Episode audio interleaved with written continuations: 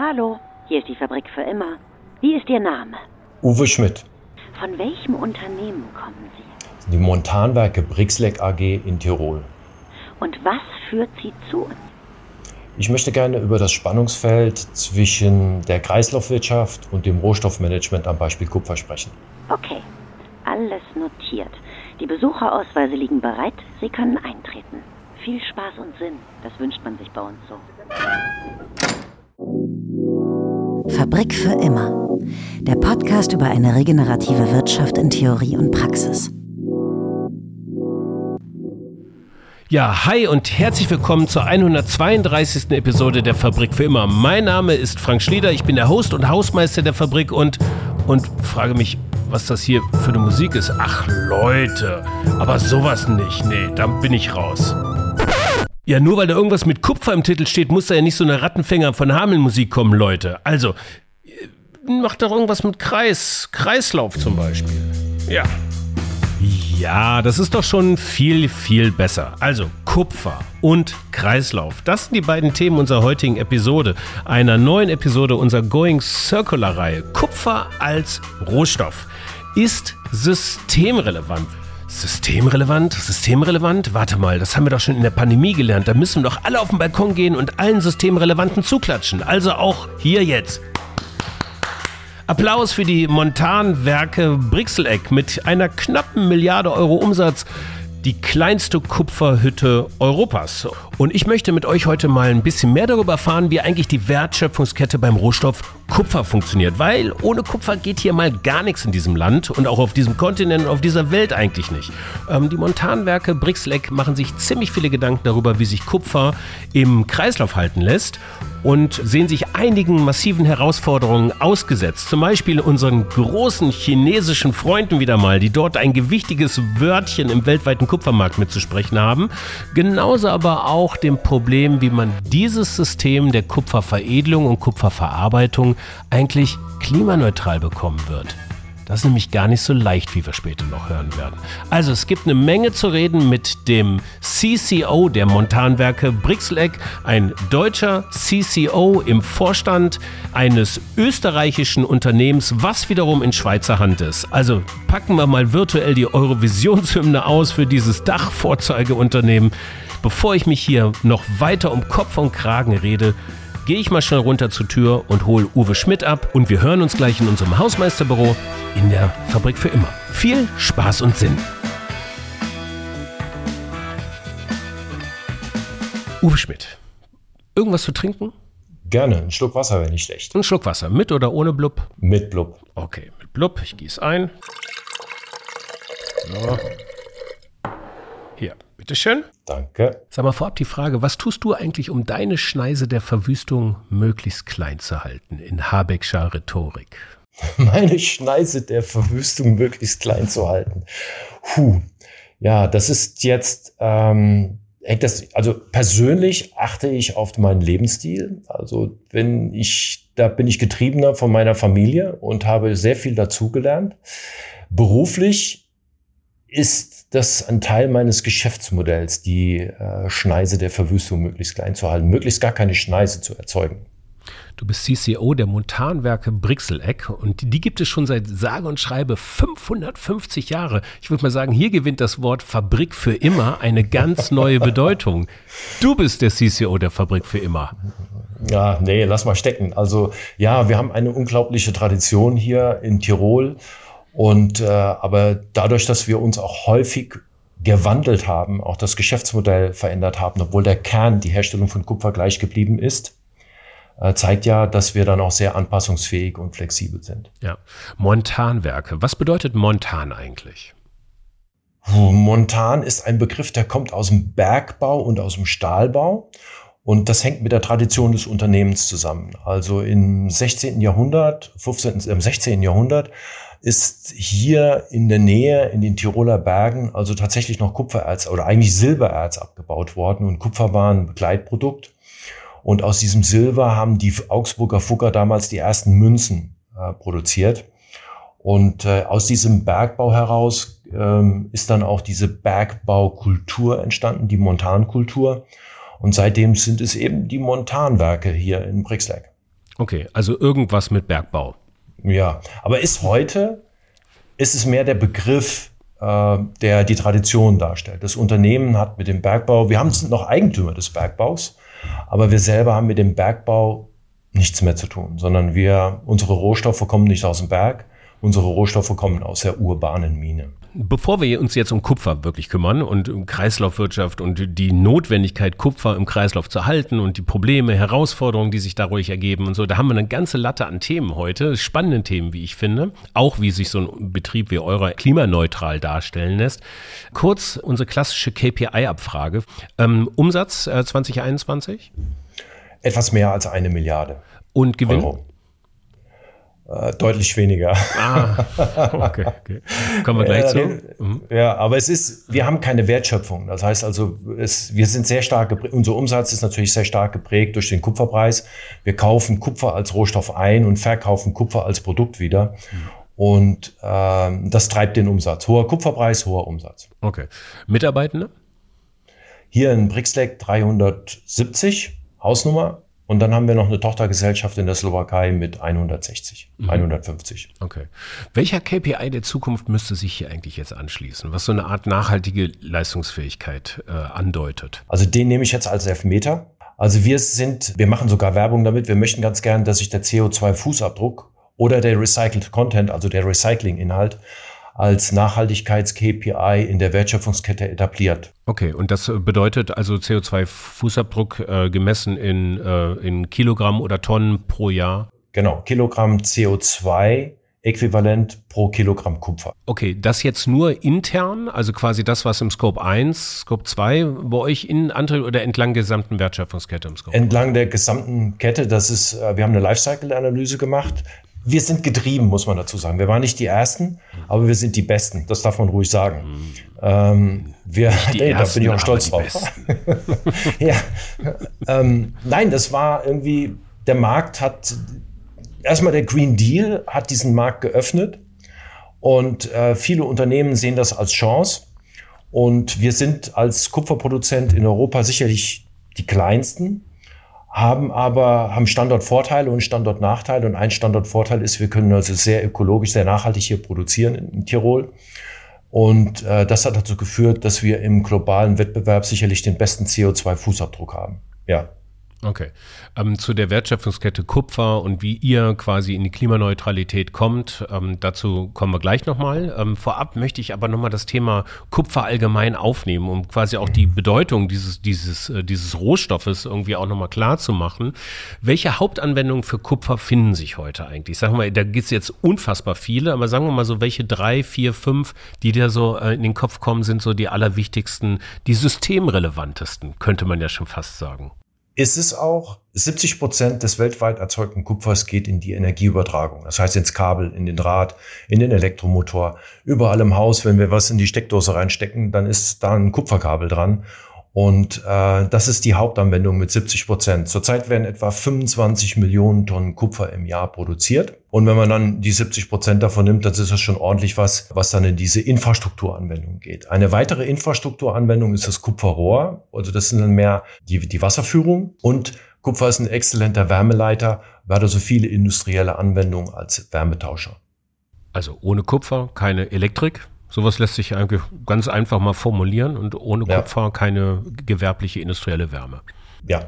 Sag mal, wo lassen sich die größten Kupfervorkommen finden? Also die derzeit größten Mengen werden aus der Erde in Südamerika geholt. Also entlang der Anden, also Chile und Peru, das sind zwei Länder, wo also sehr viel Kupfer rausgeholt wird. Dann haben wir im zentralen Afrika rund um die Demokratische Republik Kongo einen großen, große Kupfervorkommen und in Indonesien gibt es große Kupfervorkommen. Es gibt auch in Europa Minen, äh, noch aktive Minen. Äh, eine sehr große Mine gibt es in Polen. Also es gibt einen polnischen Staatsbetrieb, der produziert Kupfer. Und in Andalusien gibt es eine kleinere Hütte, die auch selbst noch abbaut. In der Dachregion gar nichts? In der Dachregion gibt es keine, es gibt es schon Hütten, die setzen äh, Minenrohstoffe ein, aber die kaufen die in der Welt zu. Äh, es gibt, in der Regel ist es hier in, in der Dachregion, ja, da gibt es im Grunde nur den deutschen Wettbewerber und uns. Mhm. Also der Markt ist nicht groß. Also man weiß, wer im Hüttenbereich, wer in der Kupferherstellung da Spieler in Europa ist und welche Rohstoffe dort eingesetzt werden. Das kann man, das ist sehr übersichtlich. Ist am Anfang der Wertschöpfungskette, also wirklich übersichtlich. Und es gibt natürlich darüber hinaus eine immer größer werdende Mine, die urbane Mine, also das Urban Mining. Das heißt quasi auf den Kupfer zurückzugreifen, der bereits im Kreislauf ist, irgendwo schon da draußen verbaut ist. Und das ist eigentlich auch Teil oder der größte Teil eures Geschäftsmodells. Lass uns doch da mal ein bisschen darüber reden. Wir äh, unterscheiden hier bei den Rohstoffen, die wir in der urbanen Mine kaufen, das sind fast alles nur Schrotte. Da gibt es die sogenannten End-of-Life-Schrotte. Das sind die Schrotte, die entstehen, wenn ein Gegenstand, ein Produkt am Ende seines Lebenszykluses angekommen ist. Da gibt es das klassische Handy, das hat, es ist für uns ein kurzfristiger End-of-Life-Schrott. Da gibt es das Auto, das ist ein mittelfristiger End-of-Life-Schrott, der funktioniert so zwischen 10 und 40 Jahren. Und dann alles, was in Infrastruktur oder aus der Infrastrukturinvestition entsteht, das ist ein langfristiger End-of-Life-Schrott. Diese, diese, diese Rohstoffe, die entstehen natürlich nur dort, wo Industrie ist, wo urbane Aktivität ist. Deswegen ist das eine urbane Mine. Und äh, diese diese Minen haben wir insbesondere in Europa. Das heißt, dort ist das Kupfer verbaut und wenn man aus dem Fenster guckt, dann sieht man so viel Kupfer, obwohl es nicht sichtbar ist, sondern es ist verbaut.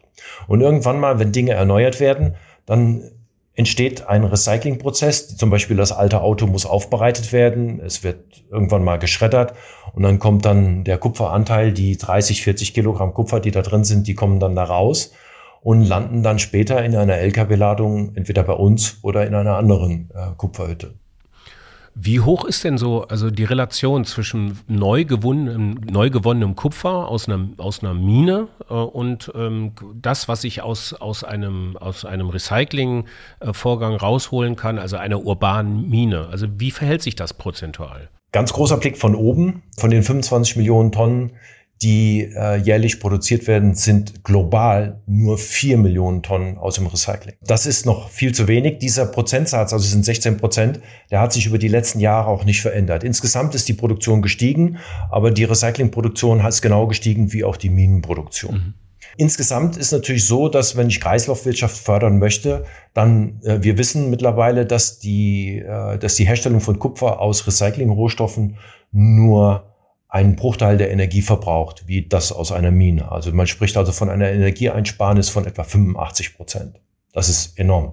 Ist da noch nicht genug da, quasi in der urbanen Mine, im, im Recycling-Kreislauf, oder wird das einfach noch nicht gut genug zurückgeführt in den Kreislauf? Beides.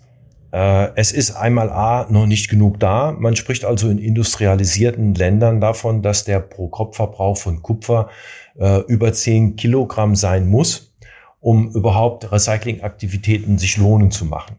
Äh, der derzeit größte Kupferverbraucher ist China. Und daran sieht man auch, äh, China verbraucht etwa die Hälfte der globalen Produktion. Ist das? Die, ja, es ist irre. Aber die müssen ja auch, das muss man sich einfach mal vorstellen, da werden ja Megacities gebaut. Und immer dann, also zuerst kommt der Beton, weil da werden die Häuser gebaut und die kupferintensive Anwendung kommt dann zum Schluss, wenn dann die Leitungen verlegt werden und die Klimaanlagen verbaut werden und die Wasserleitungen in die Häuser gelegt werden. Und das ist einfach ein, ein wahnsinniges Infrastrukturprogramm, was dieses Land fährt. Und deswegen ist diese Nachfrage nach Rohstoffen auch so unendlich hoch. Und das betrifft ja nicht nur Kupfer, das betrifft auch andere Rohstoffe. Das bedeutet auch, dass ähm, also die Chinesen, auch die chinesischen Unternehmen, den Weltmarkt dominieren. Wie hoch ist der Anteil chinesischer Unternehmen an der gesamten Wertschöpfung des Weltmarktes? Kann man das sagen? Boah, die Anzahl der Unternehmen, das weiß ich jetzt nicht, aber allein die Tatsache, dass also von den 25 Millionen rund 12,5 Millionen nach China gehen, äh, das ist Wahnsinn, was da äh, an Unternehmen das Kupfer auch verarbeiten müssen, weil da muss ja nachher ein Kabel draus werden, es muss ein, ein Rohr draus werden, es muss eine Schiene oder was auch immer draus äh, produziert werden. Und da ist viel Wertschöpfung, was dort entsteht und was auch noch weiter entstehen wird. Und der Rohstoffhunger von China ist noch lange nicht gestillt. Was dazu führt, jetzt mal, wenn man sich die Märkte anschaut, dass ähm, chinesische Unternehmen aufgrund des Rohstoffhungers äh, für eine inländische Wertschöpfung auch auf europäische Märkte zurückgreifen, was ja auch im freien Handel ja auch ganz normal ist irgendwie erstmal. Mhm. Aber umgekehrt nicht. Europäische Unternehmen können nicht auf die chinesische Kupferwertschöpfung zurückgreifen. Habe ich das richtig verstanden? Es ist im Recycling so, ja. Also wir haben in Europa uns den freien Handel auf die Fahne geschrieben. Also kann ein chinesisches Unternehmen in der europäischen urbanen Mine Schrott kaufen. Also ein wichtiger Rohstoff. In dem Schrott steckt die Energie der Mine ja schon drin. Also deswegen auch die große Einsparnis. Ähm, wir können in China nicht kaufen. Das ist rechtlich nicht möglich. Das ist einfach nicht möglich. Und das ist irgendwo, wir haben zwar einen freien Handel, aber meine Definition unter einem fairen Handel ist ein bisschen anders. Also wenn ich dem Chinesen erlaube, bei uns zu graben in der urbanen Mine, muss es auch uns erlaubt sein, in der chinesischen Mine zu graben. Da ist zwar noch nicht viel zu holen, aber da wird natürlich auch bald viel zu holen sein. Äh, wenn der chinesische Staat das nicht erlaubt und im Gegenzug auch, ich sage mal, ich subventioniere ist jetzt vielleicht der falsche Begriff, aber geeignet unterstützt, im europäischen Markt so kauft, dass es den europäischen Spielern schwer ist, sagen wir mal, dort sich trotzdem zu positionieren, trotz der Anwesenheit äh, asiatischer Wettbewerber, dann ist es nicht unbedingt ein fairer Wettbewerb. Das ist so. Das Geschäftsmodell der äh, Montanwerke Brixeleck ist günstig Kupfer einzukaufen, günstiger einzukaufen, als dann wieder zu verkaufen, den Prozess äh, zu veredeln. Wie geht's denn dann weiter? Was ist denn eigentlich diese Wertschöpfung ähm, oder wie sieht diese Wertschöpfungskette dann später eigentlich aus? Damit ist es ja nicht getan. Wer sind dann noch weitere Spieler im Markt? Mit wem, wer sind eure Kunden?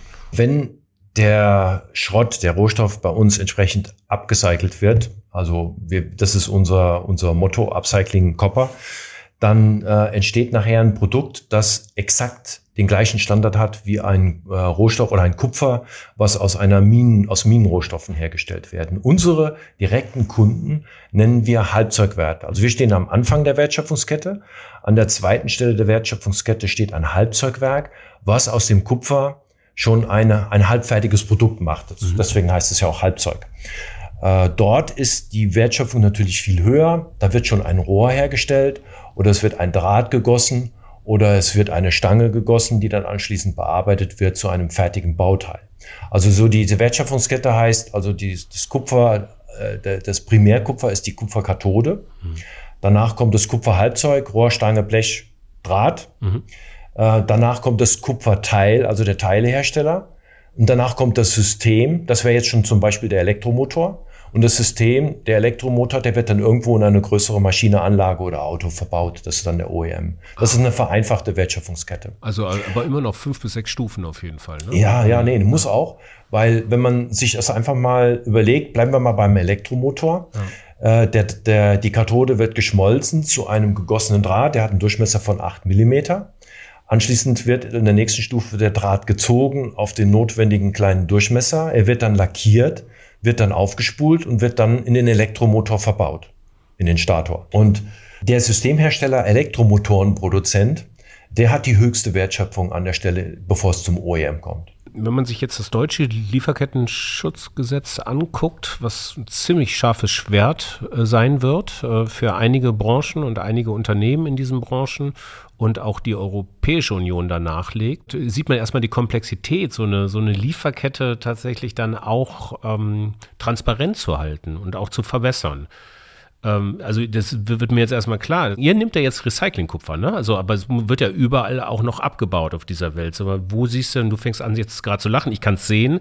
Ähm, was macht das mit dir? Erzähl mal ein bisschen. Ja, ja, also das erinnert mich an eine Diskussion, die ich gestern mit äh, einem Kundeskunden hatte. Das war super spannend. Der sagte, also ich meine, mittlerweile wissen unsere direkten Kunden, dass wir 100% Recycled Content haben. Das mussten wir auch nachweisen. Das war ausdrücklicher Kundenwunsch. Und äh, er fragte mich, wie kann ich, also über das Lieferkettengesetz, wie kann ich transparenter werden und nachhaltiger werden? Und ein einfacher, praktikabler Ansatz, und den habe ich gestern diskutiert, ist, einfach fragen, wie hoch ist der Recyclinganteil in dem Produkt, was ich jetzt gerade kaufe. Jetzt haben wir zwar 100 Prozent, aber er wird nie, also wir, wir werden mit unseren 130, 40, 50.000 Tonnen, wenn wir die Welt nicht heilen. Wir, wir sind die kleinsten. Aber am Ende, das heißt also das Kupfer, was irgendwo in der Wertschöpfungskette verbaut wird, das hat irgendeinen Recyclinganteil. Anfangs habe ich erwähnt, 16 Prozent ist der globale Schnitt. In Europa sind es vielleicht 30 Prozent, was Recyclinganteil ist. Also muss es mein Anspruch sein, egal an welcher Stelle ich bin, besser zu sein als die 30 Prozent. Und das gilt für alles. Das gilt nicht nur für Kupfer. Ich meine, da, andere Stoffe, andere Prozentsätze, andere Kunststoffe ist sicherlich weniger. Aber es ist ganz einfach. Ich muss einfach nur fragen, kostet nichts. Ich muss meine Lieferanten fragen, wie hoch ist der Recyclinganteil? Wenn ich hier einen Kugelschreiber kaufe, wie hoch ist der Recyclinganteil? Muss ich den Lieferanten fragen. Die meisten wissen es nicht. Aber dann kann ich ihm sagen, pass auf, nächstes Jahr, wenn wir über den nächsten Vertrag verhandeln, dann weißt du es. Und dann vereinbaren wir Ziele, wie wir den Recyclinganteil erhöhen können. Und so werden wir uns natürlich schrittweise weiterentwickeln. Am Ende steht der CO2-Fußabdruck, eine Lifecycle Analysis. Aber der einfache Anfang ist über den Recycle-Content. Sag mal, wie lässt sich denn, wie oft lässt sich denn eigentlich so eine Tonne Kupfer im Kreislauf halten? Also die komplette Wertschöpfungskette einmal durch. Wie oft dreht sich das Rad da? Also wenn eine Tonne Kupfer wir verkaufen, dann fällt in der Bearbeitung immer wieder Abfall an. Beim Schmelzen gibt es einen kleinen Schmelzverlust. Beim Weiterbearbeiten, dann fallen Bearbeitungsspäne oder Schrotte an, die immer wieder zurückgeführt werden. Aber selbst der Schmelzverlust ist kein Verlust, sondern das findet sich nachher im Staub, im Filterstaub des Ofens oder in der Schlacke wieder. Das lässt sich alles wieder verwerten. Egal, ob das Kupfer jetzt in metallischer Form vorliegt, in oxidischer Form oder in einer anderen chemischen Form. Die Prozesse in einer Hütte sind so ausgestaltet, bei uns, sind so ausgestaltet, dass wir jedes, äh, jede Kupferverbindung entsprechend wieder verwerten können, so dass nachher wieder metallisches Kupfer rauskommt. Das ist der Vorteil von Kupfer. Bei Aluminium geht es nicht zu 100 Prozent. Aber das heißt also, aber sechsmal, achtmal, zehnmal, also wenn, wenn es immer das gleiche, unendlich. Unendlich. Okay. Okay. Unendlich. Bei Kupfer ist es unendlich. Ich hatte eine interessante Diskussion mit einem Journalisten in England, der wollte einen Artikel schreiben über ähnliche Fragestellungen, Verluste beim Kupferrecycling. Also es gibt keine. Das hat er nicht verstanden. Da habe ich gesagt, doch. Dann habe ich ihm das genauso jeden einzelnen Schritt in der Wertschöpfungskette erläutert.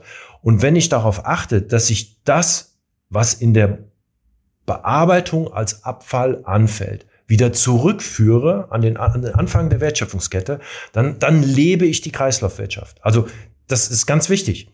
Ich muss einfach wissen, es ist technisch möglich. Alles, was momentan diskutiert wird über Circular Economy, da muss man nur in dieses Metallrecycling, insbesondere beim Kupferrecycling gucken. Das gibt's schon. Es ist, es lebt, es existiert ganz einfach aus dem natürlichen Grund. Kupfer hat so einen hohen Wert. Kupfer kostet jetzt neun Euro das Kilogramm, ist scheiß teuer im Vergleich von vor fünf oder zehn Jahren. Es gibt keiner auch nur ein Gramm Kupfer aus, sondern die wollen das alle zurückführen und wollen es wieder in dem Wertschöpfungskreislauf halten. Industriebetriebe, auch private Sammler, alle. Also es funktioniert. So, also jetzt mal so ganz einfach, so Sendung mit der Maus gerechnet. Ne? Also ich könnte eigentlich dann fünf, was hast du gesagt, 25 Millionen Tonnen Kupfer äh, werden da irgendwie aus der, aus jedes der Erde Jahr. geholt. Jedes so, Jahr. Jedes Jahr. Also ich muss ja dann irgendwie so einen Gesamtverbrauch an Kupfer irgendwie definieren. Das hole ich mir aus der Erde raus und dann halte ich es schön im Kreislauf. Ja, und da, man darf aber nicht vergessen, das meiste geht in die Infrastruktur. Es wird also, sagen wir mal so gesehen, ein langfristiger Schrott. Mhm. Das heißt also, die, es geht wieder zurück in den Kreislauf eine Generation später, nach 40 Jahren ja. oder später. Langfristiger Schrott, tolles Wort. Ziemlich energieintensiv alles, oder? Bei wie viel Grad schmilzt Kupfer?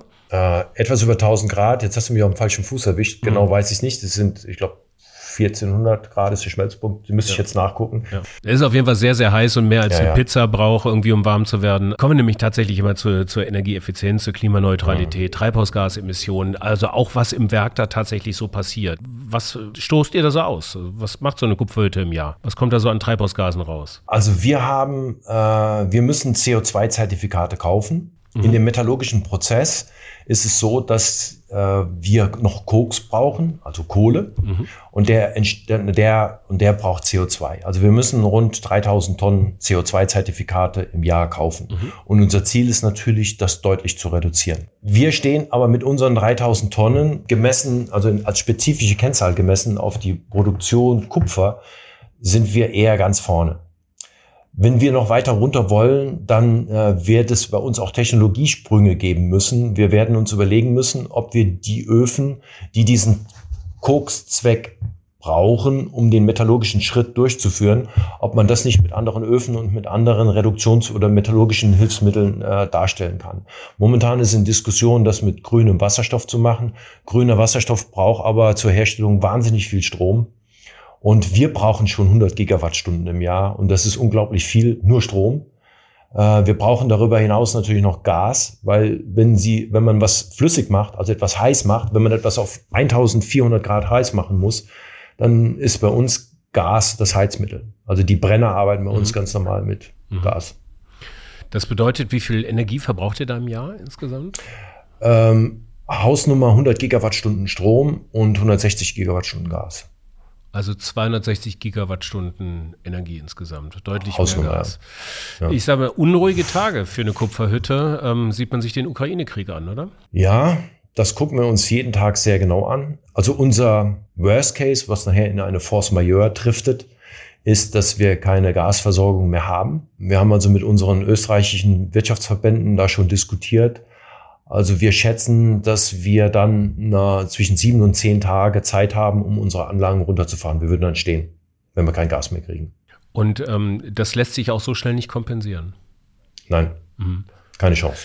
Ähm, was habt ihr denn noch für Energiegewinnungsformen? Ich weiß, ihr seid am Inn äh, in Österreich, da gibt es Wasserkraftwerke, mhm. ihr äh, habt Solar auch schon, glaube ich, ne, so installiert ja. oder werdet jetzt installieren. Das ist alles irrelevant, um auf 260 Gigawattstunden zu kommen. Ja, genau. Also wir haben drei kleine Wasserkraftwerke, mhm.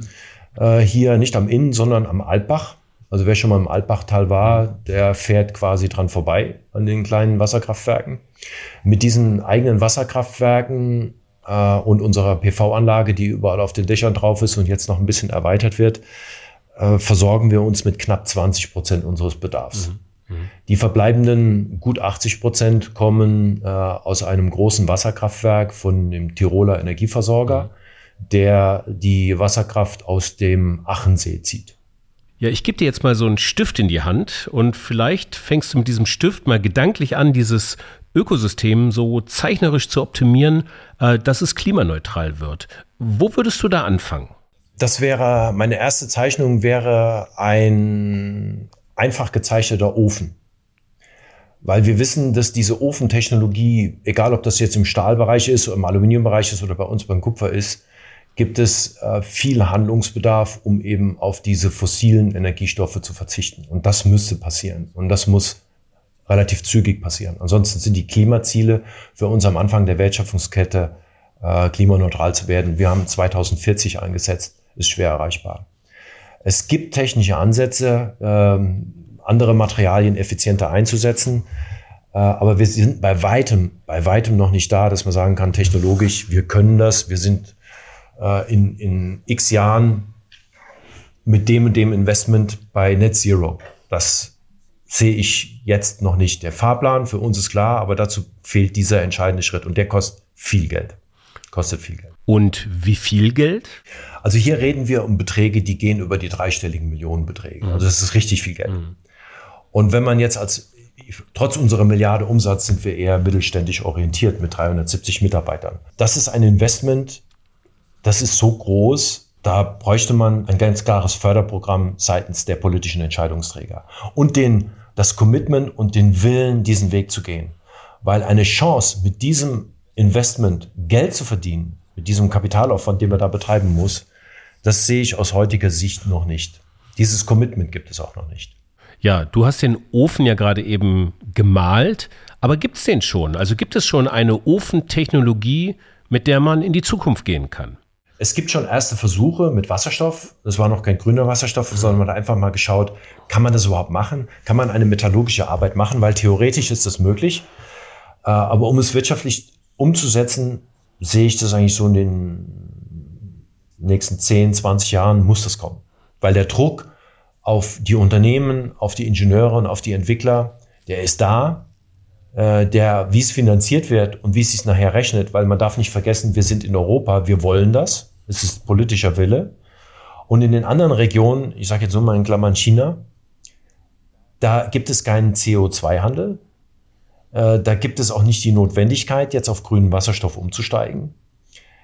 Ähm, das wird eine ganz schwierige Entscheidung. Also ohne eine entsprechende Förderung sehe ich da, sehe ich das schwer. Sehe ich echt schwierig.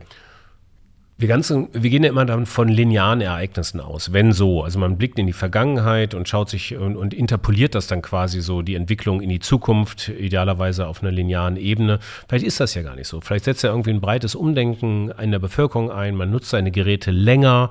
Ähm, es ist insgesamt so das Narrativ, das ein bisschen weniger herrscht vor und äh, die Nachfrage sinkt insgesamt so nach solchen Sachen. Das müsste euch ja eigentlich zu Pass kommen dann. Grundsätzlich schon. Man muss nur berücksichtigen, dass die äh, Energieherausforderungen, die vor denen Europa steht, die sind sehr kupferintensiv. Egal, ob, ich, wenn, ob das jetzt eine PV-Anlage mit den entsprechenden Kabeln ist, ob das eine Offshore-Windmühle ist. Also alles ist kupferintensiv.